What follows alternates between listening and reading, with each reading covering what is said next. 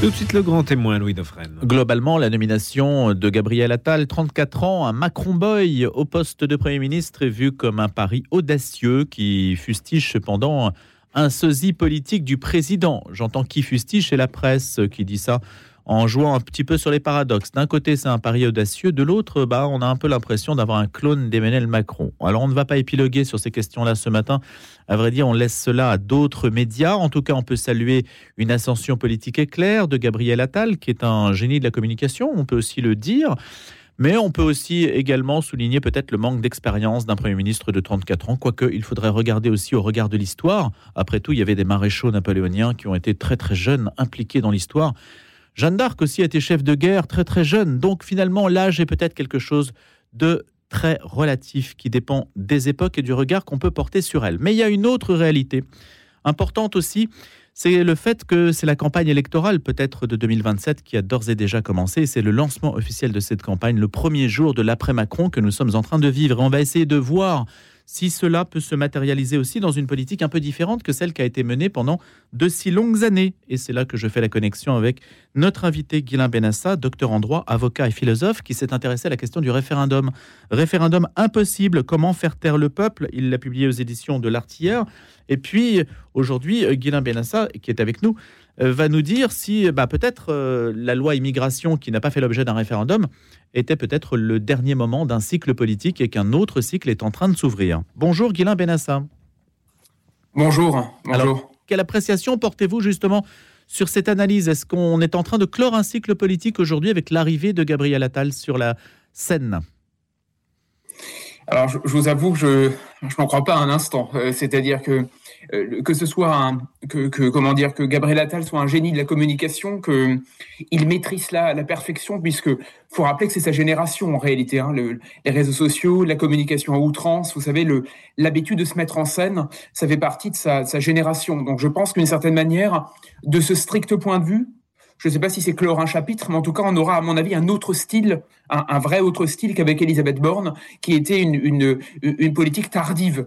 Euh, là, on a Gabriel Attal, il a depuis, euh, il me semble, 17 ans de militantisme euh, socialiste puis macronien. Il est blanchi sous le harnais du macronisme. Il a donc l'art de plaire et l'art des réseaux sociaux. Je pense que de ce strict point de vue, il y aura une différence. Pour le reste, c'est-à-dire politiquement parlant, je ne veux pas dire que je suis sceptique par nature, mais lorsqu'on a eu sept ans euh, sous l'égide d'Emmanuel Macron et qu'on a, comme vous l'avez dit, un, Macron boy, euh, c'est-à-dire un, vrai macronien pur sucre après sept ans, j'ai quand même tendance à penser que euh, clore un chapitre et rêver d'une autre politique, qu'elle soit référendaire ou autre chose, hein, j'ai du mal à croire qu'il y a un électrochoc absolu, mais, par contre un changement de style et effectivement la préparation peut-être des élections présidentielles avec en ligne de mire potentiellement un choc euh, contre la, droite populiste, on va dire potentiellement, c'est-à-dire Marine Le Pen ou, Jordan Bardella, qui est la, grande crainte d'Emmanuel Macron, et donc la, préparation d'un duel à venir. Ça, effectivement, je pense qu'il y a les premières billes de ce qui va venir.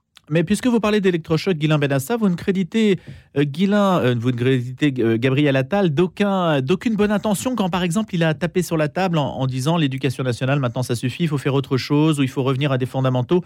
Ça, vous estimez que c'était juste un coup de com ou, que c'est au contraire ce qu'il a fait monter et l'a peut-être placé en, rang, sur, le, sur les rangs de la candidature pour être Premier ministre? Je pense que euh, je, pense que Gabriel Attal là-dessus, il a été il a été assez clair. Euh, il a eu une, faut le dire, il, il est finalement un ministre de l'Éducation nationale éclair. Euh, il a eu peu finalement peu de temps là-bas. Par contre, en peu de temps, il a fait parler de lui euh, sur la baya, euh, sur la fermeté à l'école. Il y a eu incontestablement un, un, un changement de style. Il faut dire qu'avec son son prédécesseur, on pouvait guère, je veux dire, ne, ne, ne, pas trancher en quelque sorte. Je veux dire, il y avait quelque chose d'assez logique dans, dans le fait que ça, ça, ça change. Mais vous savez, le, problème, c'est que je ne veux pas refaire l'éternel procès en même temps macronien, mais le problème, il est quand même là. C'est-à-dire que Gabriel Attal, à mon sens, surtout, maintenant je peux me tromper, mais je pense qu'il est là pour euh, euh, ramener les, voix de droite vers Emmanuel Macron. Vous savez, dans le, dernier bouquin de Jérôme Fourquet, euh, il y, a, une statistique édifiante, c'est que à la réélection d'Emmanuel Macron en 2022, 40% des anciens électeurs de François Fillon se sont portés vers Emmanuel Macron. Ce qui veut dire qu'il a un électorat de droite depuis deux ans qui est très identifié et que Gabriel Attal, avec ses positions effectivement assez nettes, peut chasser sur ces terres, mais reste à voir si sur son autre pied, comme souvent. Emmanuel Macron va pas trouver également une autre façon de conserver une partie de l'électorat de gauche de son côté. Je pense que c'est le grand écart, c'est de siphonner les LR par le billet de Gabriel Attal qui marche un peu sur les plates-bandes, on va dire, de la, du centre droit ou, ou des LR un peu canal historique, et en même temps de trouver un alliage au niveau des ministères, au niveau des portefeuilles, on va voir avec qui pour conserver son bloc central un peu à gauche. Donc, à mon avis, c'est l'opération à faire avec Attal au pouvoir, je pense. C'est certain que c'est compliqué aujourd'hui pour les LR, pour des figures comme Laurent Vauquier, par exemple, qui se retrouvent vraiment en concurrence frontale avec la figure de Gabriel Attal. Ah mais complètement. Euh, je pense surtout que là, là, il y a, une question de d'espace politique à trouver avec euh, avec les LR qui va être, difficile, très difficile. Et je pense que ce que veut faire Emmanuel Macron, qui est une tactique, euh, je veux dire vieille comme le monde, et, à mon avis pour l'instant, on va voir, mais mais qui peut s'avérer payante, c'est de renvoyer des Laurent Wauquiez et consorts, je veux dire vers une droite un peu hard, on va dire, ou en tout cas plus, plus de dur a priori, où il y aurait plus d'espace, puisque les LR plus modérés seraient siphonnés, enfin, seraient ramenés vers la figure d'Attal, ce qui veut dire que Laurent Wauquiez et d'autres se retrouveraient pris en sandwich entre d'un côté Marine Le Pen, Jordan Bardella ou Reconquête avec Éric Zemmour, si tant est que ça, ça tienne encore, et donc c'est le, pour le reste Attal et consorts qui seraient en train de ramener Wauquiez dans un espace extrêmement restreint. C'est à mon avis un, vrai mmh. calcul euh, politique en prévision de, des élections 2027, hein, c'est clair.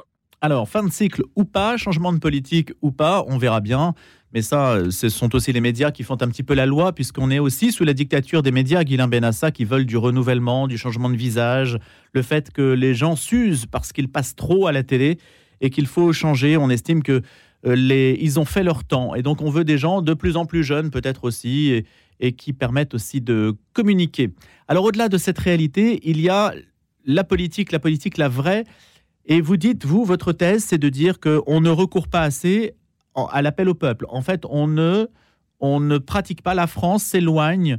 La France a une politique de démocratie représentative. On sait, a une démocratie représentative, mais qu'elle fuit le fait de recourir au peuple sur des questions importantes. Et ça, vous dites que ça dure depuis le référendum de 2005, qui a en quelque sorte vacciné, si je puis utiliser ce terme, qui a vacciné les politiques contre le recours au peuple. C'est ça votre idée? Alors, grosso modo, oui, mais alors, en fait, je suis parti, vous savez, dans mon, dans mon livre, je suis parti d'un constat extrêmement simple qu'on devrait des fois euh, faire et que tout un chacun peut faire.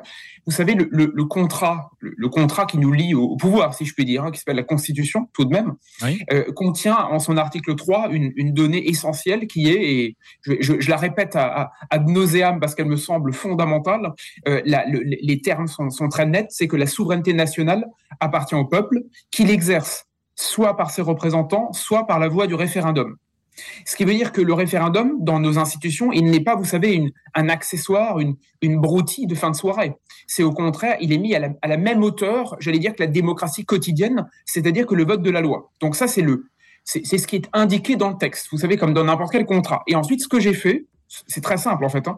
Ce que j'ai fait, c'est que j'ai fait une opération d'analyse des neuf référendums qu'on a connus entre 58 et 2005 jusqu'à aujourd'hui, avec les perspectives d'un référendum sur l'immigration, ce genre de choses, pour voir qu'en réalité, il y a une contre-histoire à, connaître, une vraie contre-histoire. C'est qu'en réalité, on a une période dorée du référendum qui correspond aux années de Gaulle, entre 58 et 69, mais que avant, on n'en voulait pas que durant les années de Gaulle, en réalité sous de Gaulle, personne ou presque n'en voulait sauf lui, et qu'après, presque tout de suite après, après, après Pompidou, pour être clair, après 74, en réalité, c'est l'histoire d'un ensemblissement programmé, parce que plus personne n'a voulu référender, sauf les présidents qui l'ont fait contre leur gré.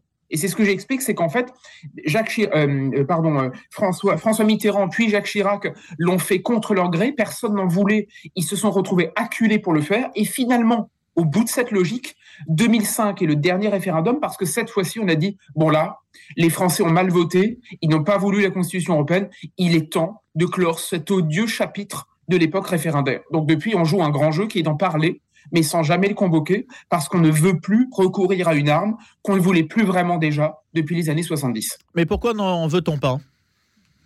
Alors, ça, c'est une, vous savez, c'est une, une, histoire euh, euh, vieille comme le monde. Premier élément qu'on entend tout le temps encore. Hein. Premier élément, on considère que le, peuple est trop stupide, trop trop peu instruit, euh, trop peu compétent, euh, que qu'il y a des problèmes. Je veux dire que, que ce serait potentiellement grave de s'en remettre à lui. Donc là, il y, a, il y a une défiance des élites à l'égard du référendum qui ne date pas d'hier. Ensuite, autre critique qu'on fait au référendum souvent, c'est la, dérive ou la, tentation plébiscitaire. C'est-à-dire que les gens ne voteraient pas pour ou contre la question, oui ou non à la question, mais auraient une tendance à répondre en fonction de la personne qui pose la question. Donc ce serait un, plébiscite déguisé. Et là-dessus, si vous voulez, il y, a, une défiance qui affleure depuis longtemps, une vraie défiance qui est de, de, de ne pas vouloir recourir à un instrument solide j'allais dire dur quelque part, parce que vous savez, le, référendum, c'est aussi le contraire de la liquidité. Vous savez, on a l'habitude aujourd'hui de, questions multiples, de choix technocratiques, de questions compliquées. On a l'habitude de dire, vous savez, qu'il faut une batterie d'experts pour faire des diagnostics. Or, le référendum, c'est un peu aussi, vous savez, un retour à, un art grégaire de la politique, c'est-à-dire une question, une réponse en deux temps, point, une annexe à la limite adossé à la question, et avec ça, vous tranchez fondamentalement un problème. Donc tout ça a fait que petit à petit, c'était une époque qu'on ne voulait plus, un style qu'on ne voulait plus, un risque qu'on ne voulait plus prendre, et surtout, et j'en finirai avec ça, parce que ça, faut bien l'avoir à l'esprit, le modus operandi, le, j'allais dire l'adage coutumier presque de notre Constitution, c'est de dire, un, il faut référander, et de deux, si vous perdez le référendum, vous devez partir en quelque sorte, le président qui choisit cette arme en assume les conséquences. Comme disait De Gaulle, pas de pouvoir sans responsabilité, pas de responsabilité sans pouvoir. Le problème, c'est que du coup, il faut assumer un risque, une prise de position et potentiellement partir du pouvoir le cas échéant. Et c'est exactement ce qu'on ne fait plus, puisqu'on, puisque élection après élection intermédiaire et surtout sans référendum, on s'aperçoit à chaque fois que les scrutins ne suscitent presque aucun, électrochoc et qu'en réalité, il n'y a plus cette presque cette habitude de quitter les rênes du pouvoir lorsque finalement on est désavoué. Donc justement, Guilain Ménassa, si on voulait renouer avec le peuple, si on voulait faire rebondir la politique, et aussi pour les hommes politiques, s'ils voulaient renouer avec une forme de popularité, l'arme du référendum serait aujourd'hui opportune. Ah mais complètement. Alors complètement. Ce que je, ce que, ce que je crois profondément, c'est que bon, évidemment, ça dépend sur quelle question. Ça, c'est peut-être aussi un, un, autre enjeu. Mais je pense qu'en fait, on a pris l'habitude de, ne pas recourir au référendum à, cause d'une, d'une, on comme je le dis dans le livre, c'est mon, sous-titre, on va dire pourquoi référendum impossible, c'est parce que le, traumatisme de 2005, c'est ce fameux non français qu'on n'avait pas vu venir. Vous savez, à chaque fois, et je l'écris en détail dans mon livre, hein, c'est quelque chose qui m'a même beaucoup intéressé en, en, détricotant toute cette histoire, que vous preniez le référendum de 72, qui était un référendum de Pompidou sur l'Europe, à l'élargissement euh, européen au Royaume-Uni, ou celui de 92 sur Maastricht, ou celui de 2005 sur la Constitution européenne, en fait, à chaque fois, c'est le même problème. Vous avez des campagnes qui, au début, donnent un oui massif. Donc, vous avez des présidents, Pompidou, Mitterrand et Chirac, qui, vous savez, se lancent dans une campagne en étant sûrs, en quelque sorte, de la réponse donnée. Ça va être bien, il y aura un oui, les Français vont, vont me soutenir. Et en fait, à chaque fois, c'est l'histoire, si vous voulez, d'un oui massif qui se réduit petit à petit et qui, et qui baisse dans les sondages. Donc en fait, on dit Pompidou fait la même opération. Il est sûr qu'il aura un 90% de oui, ça finit à 60%. En 92, on part avec 70% de oui au début de la campagne pour finir à 51. Et 2005, on part avec 60-65% de oui, on finit à là 45% de oui et le non l'emporte. Je pense qu'en fait, on a un les politiques ont un traumatisme, ont peur, vous savez, de ce renversement de campagne, de finalement de l'hostilité qu'on n'a pas vu naître, et on se dit finalement, il vaut mieux ne pas tenter le coup parce qu'on ne sait jamais ce que ça peut donner. Par contre, là où je vous rejoins, un politique qui aurait le courage de référander et surtout sur une question, une vraie question de fond, je pense que Grand 1, il aurait le peuple derrière lui. Grand 2, il sortirait euh, avec, grandit de, de l'événement si le oui lui est donné. Par contre, et ça c'est la grande limite, et sur l'immigration, ça l'est fondamentalement, c'est qu'en même temps, un oui à une question sur la migration, voudrait dire aussi que vous assumez un non potentiel, donc ou un oui potentiel qui vous, vous, vous, vous, comment dire, en tant que président, qui vous aiderait, mais qui en même temps serait en porte-à-faux avec toute la réglementation européenne, qui ne veut surtout pas qu'on détricote une seule seconde ce qui a été mis en place au niveau européen. Et vous voyez, donc il y a un, il y a un clapet à double entrée. Il y a le clapet français où oui, vous seriez, vous seriez porté, mais en même temps, il y aurait quelque part derrière le risque d'entrer en porte-à-faux avec à la fois la jurisprudence du Conseil constitutionnel et surtout la réglementation européenne. Est-ce qu'il y a un moyen de faire un référendum qui donne aux politiques qui sollicitent ce référendum les coups des franches pour agir ensuite? Ou est-ce que le référendum n'est pas devenu impossible parce que justement, il y a des instances supranationales qui le rendent impossible et donc inutile? Alors, j'ai deux réponses à vous donner. Une réponse, on va dire, qui, sort de l'histoire, une réponse actuelle. Réponse qui sort de l'histoire, euh, c'est une, c'est une, une lapalissade, mais il faut quand même revenir un peu à la pratique telle qu'elle se faisait pour comprendre euh, comment ça marche, en quelque sorte. Aujourd'hui, on nous dit, souvent, référendum impossible, effectivement, parce que euh, instance européenne, supranationale, droit européen. Très bien.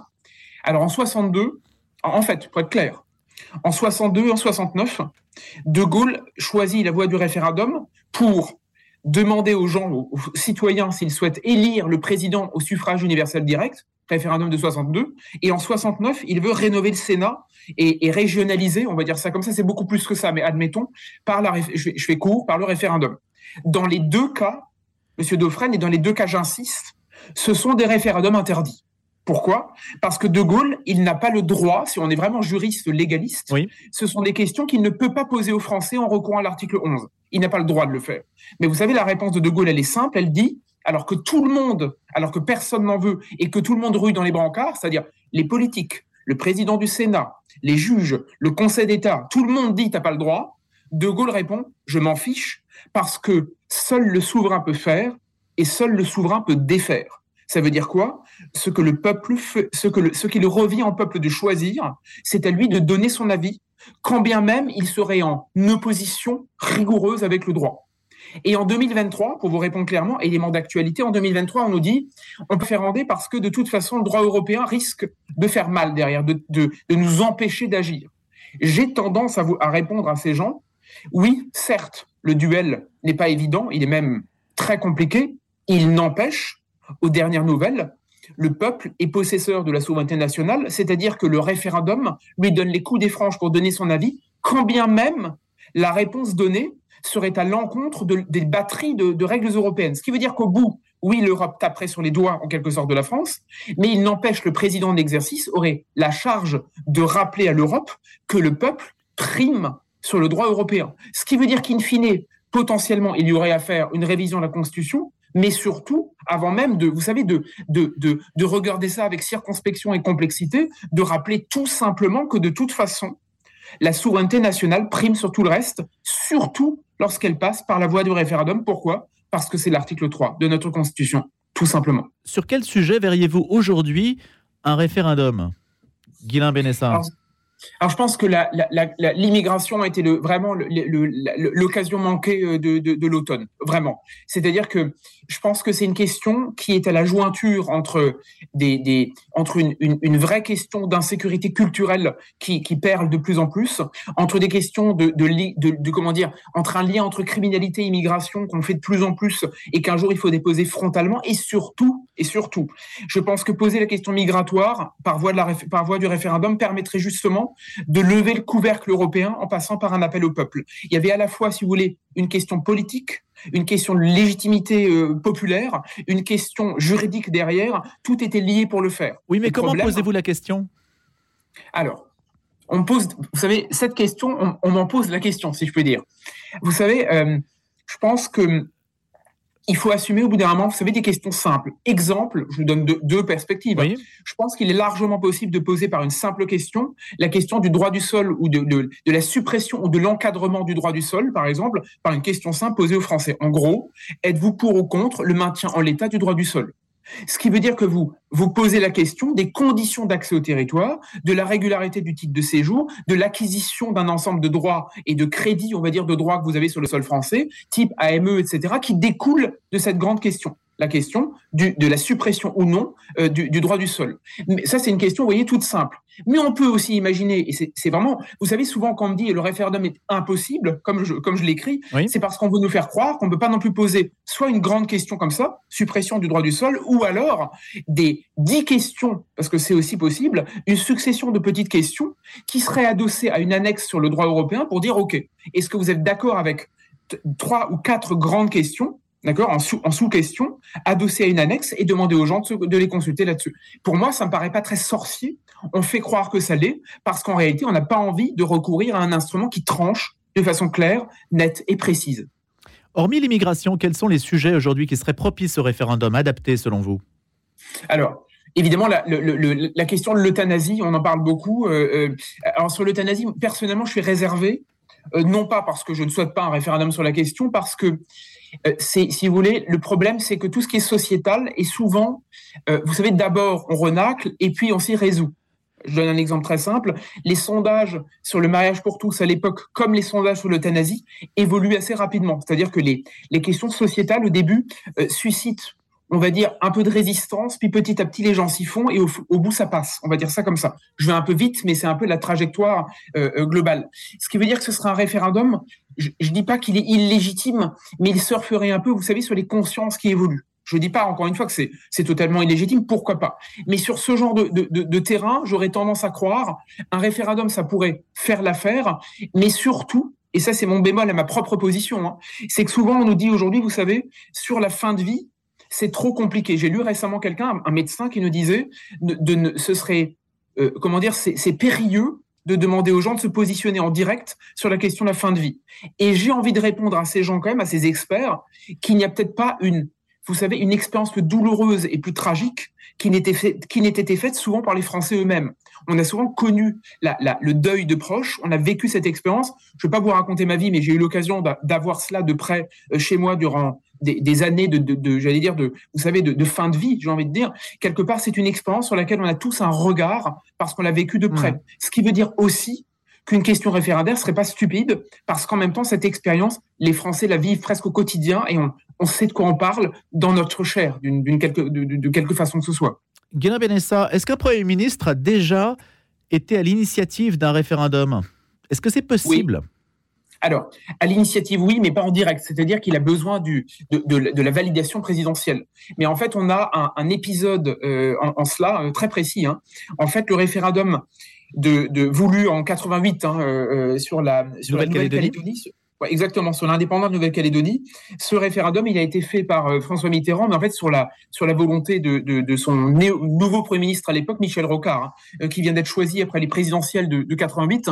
Donc là, en l'occurrence, c'est une volonté de Rocard qui, qui voulait et c'était très net dans sa, dans, sa, dans, sa, dans sa rhétorique, dans son lexique. Ça a été repris par Mitterrand par la suite. Rocard, ce qu'il souhaitait, c'était que les Kanaks sentent que le peuple français est associé à la question. Pourquoi? Parce que la, Nouvelle-Calédonie est à l'autre bout du monde, que les Kanaks se sentaient un petit peu loin d'un peuple français dont on ne savait pas vraiment quelle était sa position. Et donc, Michel Rocard a demandé à François Mitterrand de recourir à la question référendaire d'article 11 de la Constitution pour euh, que le peuple soit associé à la question kanak. Donc oui, ça a déjà existé. Est-ce que demain, je pense que c'est votre question, euh, peut-être que je la, je l'anticipe, mais est-ce que Gabriel Attal peut demander à, Emmanuel Macron un référendum? Vous savez, je pense surtout que changer de Premier ministre permet de faire oublier ou de, ou de, mettre sous le boisseau la question référendaire, que les élections européennes vont être aussi une forme de scrutin et peut-être de, test. Mais pour moi, vous savez vraiment, je pense que la, question référendaire devra revenir et qu'elle est amenée à revenir parce que le couvercle bouillonne, que les gilets jaunes sont passés par là et qu'à mon avis, la grande, la, la, fronde, dont parle souvent Christophe Guilluy et d'autres, hein, mais j'y crois vraiment, je pense que cette fronde, elle bouillonne depuis longtemps et que de toute façon, si à un moment ou un autre, il n'y a pas un retour à la souveraineté populaire, je pense très sincèrement qu'on va vers des lendemains qui vont désenchanter une bonne fois pour toutes. Merci beaucoup, Guilain Benessa. Le référendum, référendum impossible, mais référendum indispensable sans doute. C'est peut-être le couvercle que l'on soulève justement sur la marmite euh, qui est en train de bouillir. C'est ce que vous avez dit à l'instant. Guilain Benessa, auteur de ce référendum impossible, publié aux éditions de l'Artilleur, Comment faire taire le peuple, l'analyse de l'histoire contemporaine récente et à la lumière de l'actualité, bien sûr, avec la nomination de Gabriel Attal. Merci Guilain Benessa, à bientôt.